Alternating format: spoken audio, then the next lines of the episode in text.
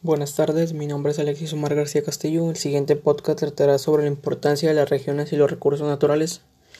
Comenzamos. Existen diferentes formas que denominan las regiones naturales de nuestro país. Por, por ejemplo, de acuerdo con la vegetación que existe en ellas, se pueden clasificar de la siguiente manera como los bosques de coníferas y encinos, bosque de montañas, pastizales, matorrales, chaparral, la sabana, la selva seca, selva húmeda, suelos salinos y regiones marinas. Los bosques de montaña y pastizales matorral mm, es un, son un recurso natural, es un bien, una sustancia o un objeto presente en la naturaleza, explotado para satisfacer las necesidades de una sociedad humana, por ejemplo, tanto que trata de una materia prima o mineral, como por ejemplo el agua, el origen vivo o el, el pescado.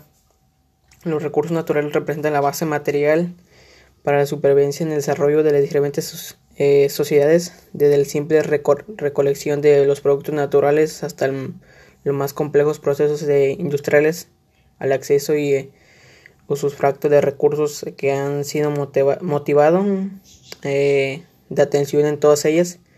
Aún ahora las, lo aparenta la independencia de las tendencias humanidades a disminuir la proporción de población ocupada en el sector primario en el caso de las regiones indígenas del estado del gobierno del guerrero los recursos y servicios obtenidos directamente mm, ya sea de los ecosistemas sigan representando la principal fuente de satisfacer eh, las, para las comunidades.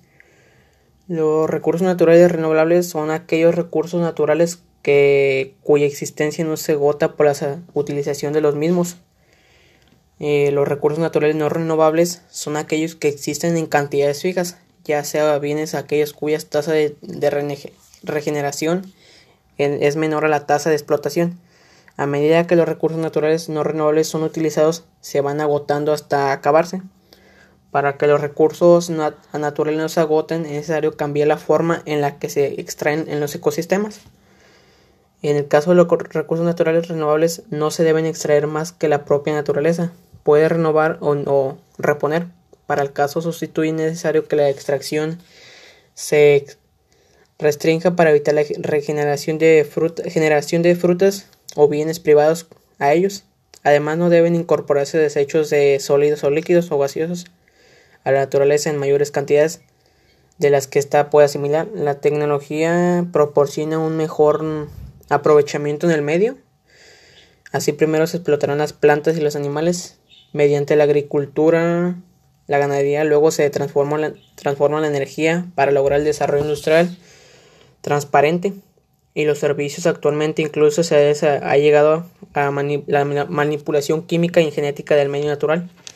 Pero a pesar de todos los avances se siguen dependiendo de los recursos que ofrece el planeta. Como conclusión de lo explicado del tema anterior, la naturaleza tiene como la clave en nuestras satisfacciones estéticas eh, intelectuales, cognitivas y espirituales. Gracias.